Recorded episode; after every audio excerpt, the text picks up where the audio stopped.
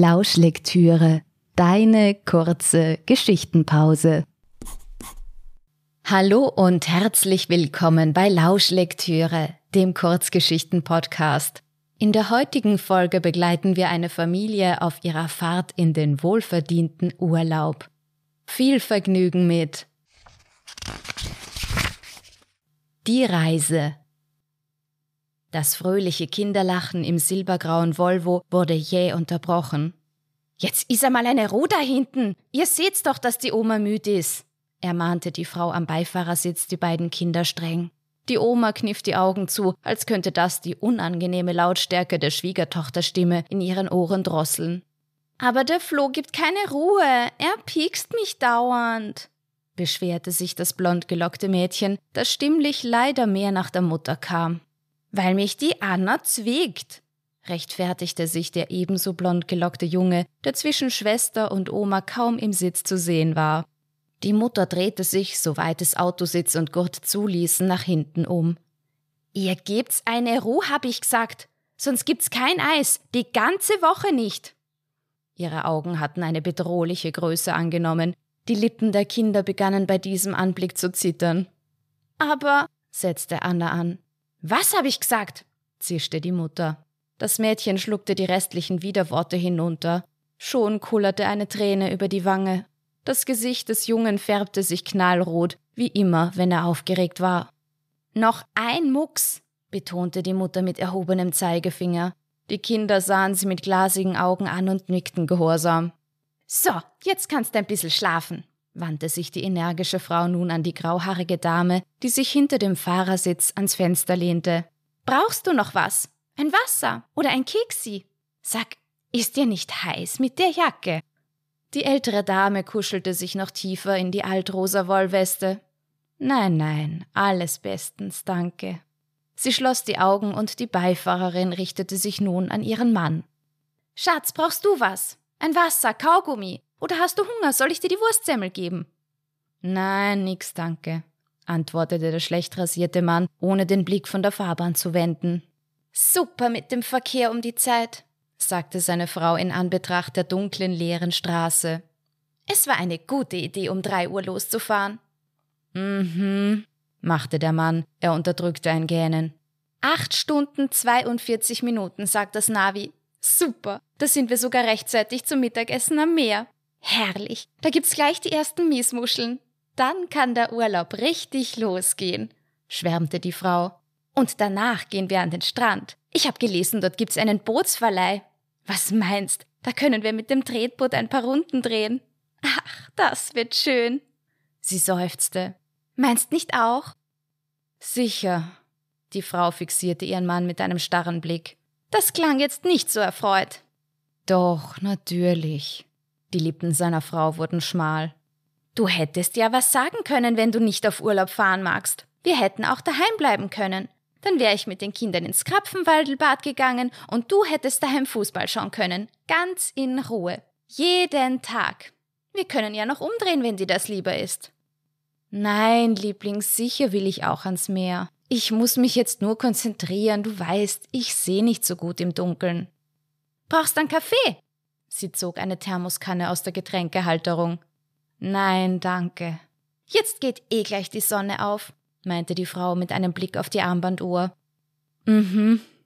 Meine Güte, wenn du den ganzen Urlaub so gesprächig bist. Ich hab dir gerade gesagt, ich muss mich konzentrieren. Aber es ist besser, wenn wir uns unterhalten. Das stand in der Zeitschrift vom Automobilclub damit du nicht einschläfst beim Fahren und uns alle umbringst durch den Sekundenschlaf. Das willst du doch nicht? Nein, das will ich natürlich nicht, antwortete der Mann. Er hing ein fast unhörbares Seufzen an. Gestern habe ich noch mit der Frenzel geredet. Bei denen geht's auch heute in den Urlaub. Nach Lignano. Fahren aber erst um sechs Uhr los. Na, die werden schön im Stau stehen. Die Frau lachte. Dann warf sie einen Blick auf den schweigsamen Mann. Heinz, ja, sicher. Die stehen dann im Stau. Ich hab dir ja gesagt, das zahlt sich aus, früh loszufahren. Du siehst ja, wir sind ganz allein auf der Straße. Super, wie es dahin geht. So muss der Urlaub beginnen. Ganz entspannt. Genau. Wieder drehte sich die Frau energisch im Sitz herum. Schau, jetzt schlafen's alle drei. Ich kann jetzt nicht schauen. Dann mache ich ein Foto. Sie zog das Handy aus der Tasche, rempelte ihren Mann dabei zweimal unsanft an, dann drehte sie sich erneut nach hinten und drückte auf den Auslöser. Ein tagheller Blitz durchzog das Auto. Der Volvo machte einen Ruck nach links. Die Kinder und die Oma zuckten zusammen und rissen die Augen auf. Die Mutter drückte sich in den Sitz. Heinz, um Gottes Willen! Ich bin erschrocken vom Blitz. Der kleine Floh begann zu weinen. Alles ist gut, sagte die Oma mit ruhiger Stimme und strich ihm über den blonden Schopf. Der Bub kuschelte sich an den rundlichen Leib der Großmutter. Ich auch, maulte seine Schwester und schnallte sich ab, um zur Oma zu krabbeln. Bleib auf deinem Platz! schallte die Stimme der Mutter durch das Auto. Wieder zuckte der Volvo nach links. Schrei doch nicht so los, beschwerte sich der Vater. So, jetzt reicht's. Du schnallst dich wieder an, du sitzt gerade, wies die Mutter die Kinder streng an. Und du, wandte sie sich an ihren Mann, kriegst jetzt einen Kaffee. Energisch schraubte sie den Verschluss der Thermoskanne auf. Darf ich meinen Kakao haben? fragte der kleine Junge zaghaft.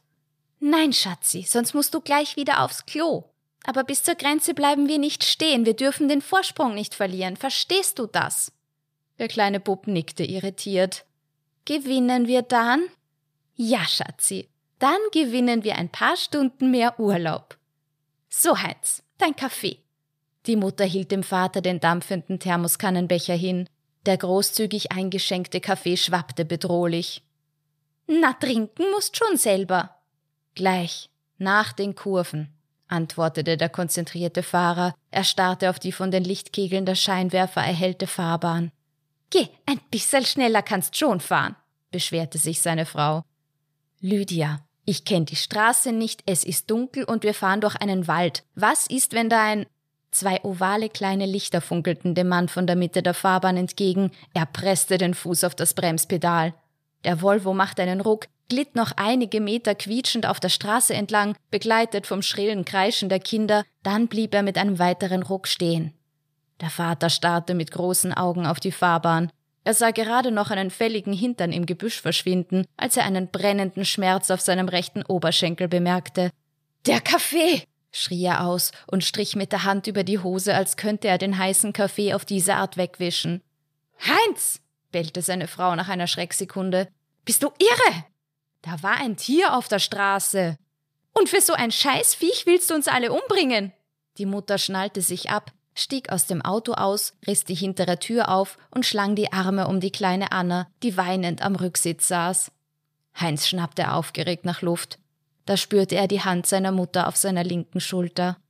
Alles in Ordnung. Du hast richtig gehandelt, sagte sie ihm leise in sein Ohr. Hier, für dein Bein.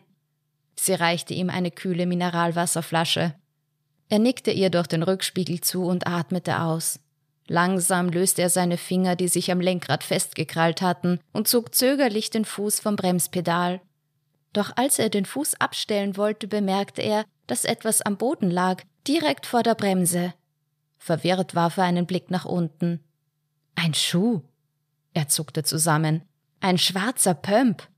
Vor seinem inneren Auge lief ein Film ab.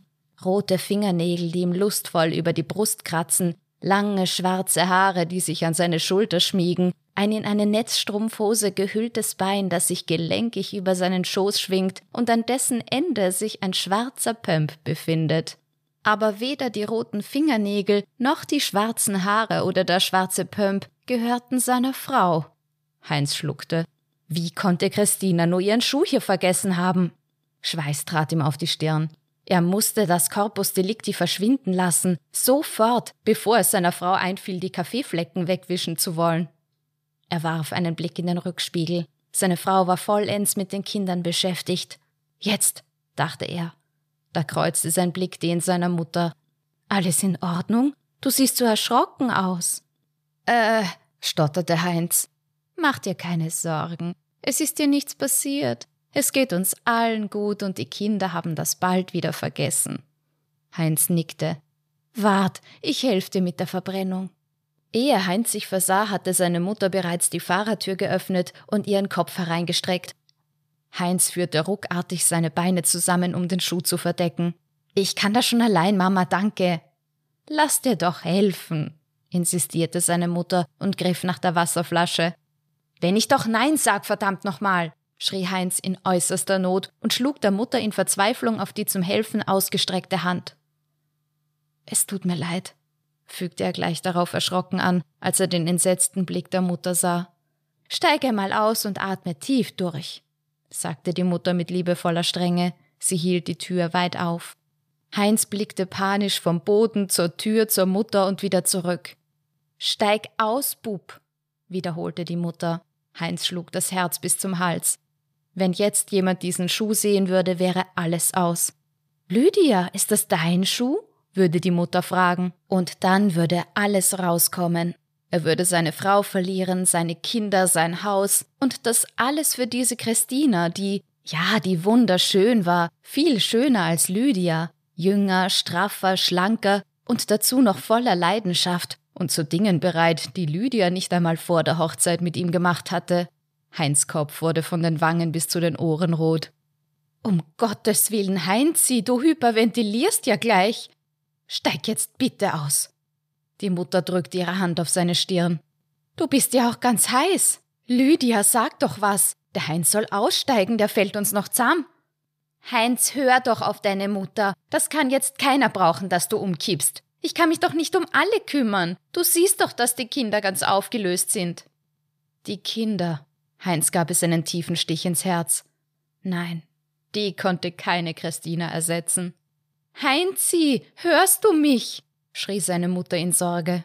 Ja, bestätigte Heinz. Ich brauch nur ein Taschentuch, kam ihm endlich der rettende Gedanke, und er verschwand mit dem Kopf über der Zwischenablage. Dort kramte er mit einer Hand nach dem Taschentuch, mit der anderen fischte er nach dem Pömp. Hab's schon, rief er schließlich aus und sprang nahezu aus dem Auto. Der Mutter hielt er demonstrativ das Taschentuchbackerl entgegen, den Pömp hielt er hinter den Rücken gepresst und hechtete ins Dunkel des Waldesrandes, um den Schuh verschwinden zu lassen. Hier, das Wasser brauchst du doch, ertönte plötzlich die Stimme seiner Mutter neben ihm. Vor Schreck schleuderte Heinz den Schuh weg. Nur leider in die falsche Richtung. Der schwarze Pömp flog in hohem Bogen über die Straße und landete mit einem lauten Klonk auf der Motorhaube. Was war denn das? riefen Frau und Mutter synchron aus. Mit Entsetzen sah Heinz, wie sich Lydia Richtung Motorhaube bewegte. Er stürmte los. Der Weg zum Auto betrug nur wenige Schritte, aber es waren um etliche mehr, als seine Frau zurückzulegen hatte. Doch von diesen Schritten hing alles ab. Sein Familienglück, sein Leben. Heinz Brint hätte jeden Kurzstreckenläufer ablassen lassen. Nicht einmal drei Sekunden später schlug er mit seiner Hand auf den dunklen Gegenstand, der auf der Motorhaube lag. Oder Fast. Denn gerade als Heinz danach greifen wollte, wurde der unheilvolle Schuh weggezogen, wodurch seine Handfläche mit einem lauten Knall auf das Blech schlug. Heinz starrte fassungslos auf seine Frau, die den schwarzen Pömp mit fragenden Augen inspizierte. Das ist ja ein Schuh, stellte sie fest. Na sowas, presste Heinz heraus und schnappte nach Luft. Was macht denn ein Damenschuh mitten im Wald auf unserer Motorhaube? Heinz zuckte mit den Schultern und wischte sich den Schweiß von der Stirn. So wie das geknallt hat, den muss doch wer geworfen haben. Lydias Augen wurden schmal, als sie Heinz fixierte. Ich jedenfalls nicht, protestierte Heinz. Ich trage ja auch keine Damenschuhe, und wenn, dann werfe ich sie sicher nicht auf unser Auto, versuchte er zu scherzen. Das ist nicht witzig, Heinz, zischte Lydia. Ich mein das ernst. Wo kommt er her? Sie hielt den schwarzen Pömp drohend in die Höhe und näherte sich Heinz wie eine Katze auf der Pirsch. Wenn ich's doch nicht weiß, betonte Heinz, seine Stimme klang hoch und gepresst. Wieso bin ich mir dann aber sicher, dass du es weißt? Heinz sah Lydias Augen im Scheinwerferlicht funkeln. Ihm wollte beim besten Willen keine Begründung einfallen. In seinen Ohren surrte es, als hätte er einen Tinnitus. Lydia, die mittlerweile direkt vor Heinz stand, schlug mit dem Pömp auf seine Brust weil wohl kaum ein Eichkatzel einen Schuh auf unser Auto geworfen hat. Verdammt, sie weiß es. dachte Heinz, als er Lydias Blick sah. Verzweifelt biss er sich auf die Unterlippe. Machte es noch Sinn, weiter zu leugnen? Wäre es nicht besser, jetzt alles zu gestehen? Vielleicht würde Lydia ihm verzeihen, wenn er verspräche, den Job zu wechseln, so dass er Christina niemals wiedersehen würde.